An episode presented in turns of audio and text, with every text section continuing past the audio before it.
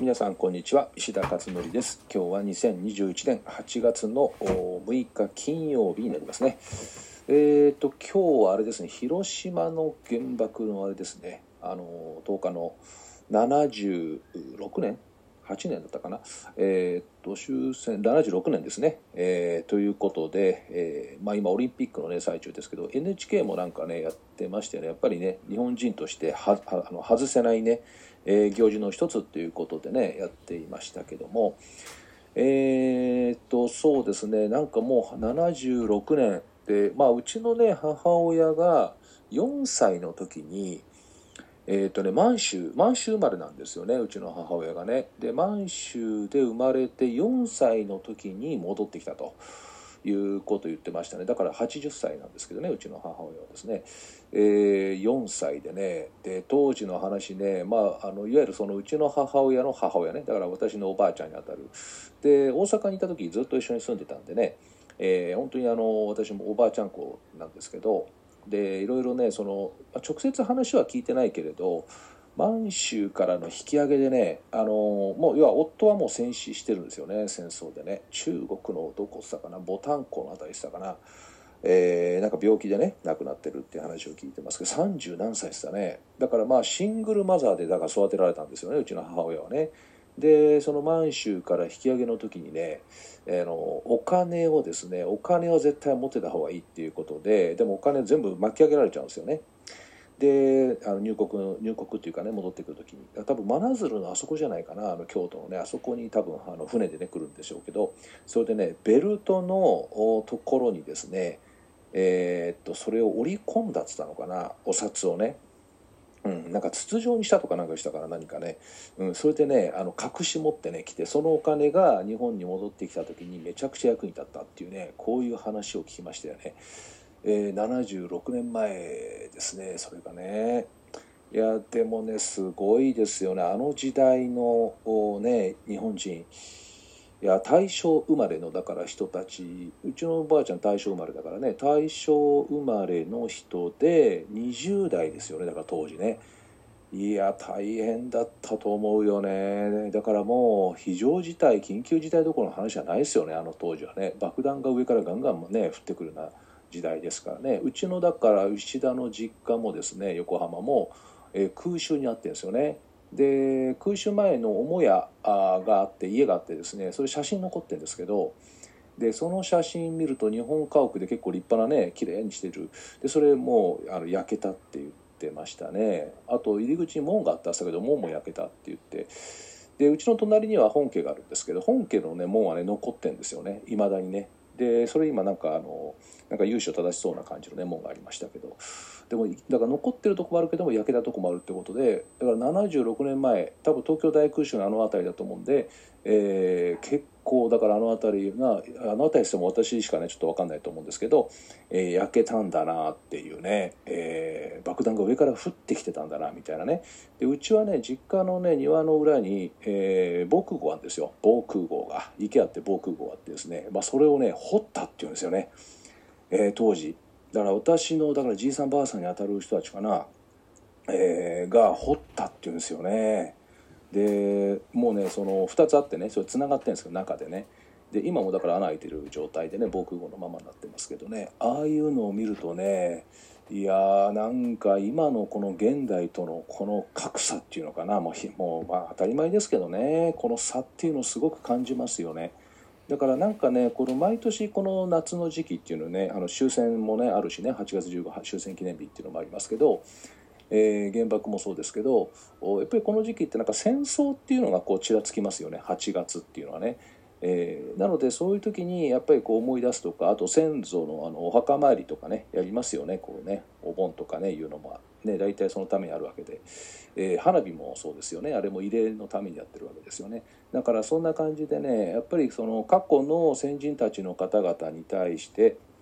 えー、やっぱりそれを思いを馳せるっていうのはすごく重要じゃないかなということですよね。えー、それで今日ですね、えー、っとブログに書いたのはですね、えー、あ話はねその話は今日別にする予定じゃなかったんですけどねブログに書いてない全然話なんですけど、え、っと今日書いたブログはあ昨日出た東洋経済オンラインの記事です、え、この記事168本目の記事になりますが、え、タイトルが「何事も平均オール3の人のオール3の人が変わるための新発想」ということですね。でえー、まあ、簡単に言うとですね普通の人が化けるにはどうするみたいな話ですね。普通普通ってね多いんですよ。普通の人っていうのは。あの5段階評価でいうと3ぐらいじゃないですか。で3ってね一番幅が広いんですよね。だから圧倒的にあの人口人口比率的に言っても普通っていうのがやっぱ多いんですよね。でさらにそれよりも上のゾーンにいたとしても自分が普通と思ってる人も結構たくさんいるんですよね。あのだから、まあ、学力で言うとねそういう話なんですね。なので、えー、このね普通っていう人がね実はかなり多いんですね世の中ね。まあ、過半数は超えるんじゃないかなと思いますけどでその普通は普通で別に悪くないんですよね。普通でもいいんじゃないかと、ね、ハッピーだったらいいかなってこの基準が幸せかどうかが基準だから別にあのどのゾーンにいようが1のゾーンだろうが2だろうが別にそれはねあの知ったこっちゃないですもんね。自分がそこがいいと思ってればそれでいいわけで。えー、だから余計なお世話なんですよね。周りの人がねもっと上に行きなよなんていうのも結構余計なお世話ですよね。ただまあ親が子供にっていうふうな点で考えるとやっぱりなんか少しでも上のねゾーンを目指してもらいたいっていう親ってね親心としてありますよね。もっとやればできるのにみたいなね。えー、で実際だから私は、まあ、子供が選択して3だったらいいんじゃないの？3でもって。2だったら2じゃいいんじゃない？2でもいいんじゃないの？っていう言い方してるけどもまあ、あのただ実際ね中学生たち会ってみると分かるのはもうほぼ例外なくほぼ例外なくっていうかね今まで私が会った中学生はゼロでしたけどね。あのね上昇志向全員持ってるんですよ。だから自分は伸ばさなくていいっていう現状のままでいいと本気で思ってる子ってね一人もいなかったね今までね。えー、まあ、世の中にいるかもしれませんよそういうのは実際ね。だけど私が会った子の中にはいなかったので、えー、どんな子でも自分を伸ばしたいと思ってるんだよね。だからそういうことを考えると世の中普通なんだけどもっと伸ばしたいと本音のとこでは思ってんじゃない？っていうこういう子はたくさんいるんじゃないかと思ってるんですよね。でも親が子供に対してそれをね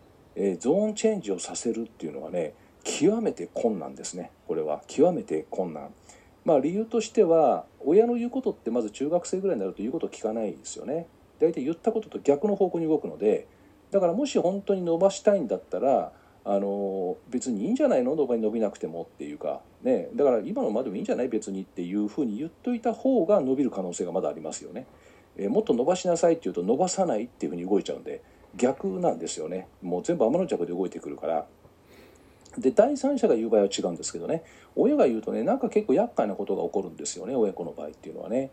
えー、ということともう一つの理由はですね親が子供にどういうアプローチをしたら子供がそういう気持ちになるのかっていうそもそも方法を知らないっていうねアプローチの仕方を知らないっていうでアプローチの仕方を知らなかったら当然上がるわけがないわけですよね。だからこう逆作用してしまうようなことを言ってしまったりするという、まあ、そういうことになっちゃうことがあの少なくないんですよね、えー、そんなこともあって今回の東洋経済の記事はですねえーとね、親が子供はやっぱ難しいんですよ。どっちにしても難しい。だから一番いいのは専門家に任せるのが一番いいですよね。塾とかね、えー、あと部活にもし熱中してんだったら部活の先生から言ってもらうとかね。子供が信頼してる人から言ってもらった方が効果は大きいと。で、えー、ただ親がやってできないことはないかなと思うんですよね。できないことはないかもしれない。なので、え参考までにということで今回、え記事にしたということです。まあ、詳しくは東洋経済オンラインの記事をですねご覧いただければと思いますけどネットで検索の時は石田東洋経済で出るかな多分。これで最新が多分出てくると思いますのでそれをご覧いただくかあとブログにですねリンクが貼ってありますので、まあ、それでご覧いただければと思います。えーまあ、この話はですね,、えーとね人間の心理をお結構こう巧みに巧みにっていうとなんかちょっと作為的だけど動かすロジックが入ってんですよ。やっぱり心が動かないとダメですよねどうしても人間っていうのはね。だから心を動かしてからあとは勉強の方法とかいうのは後の話になっていくわけですねそういうのはね。なのでこの心をどう動かしていくのかしかも多感な時期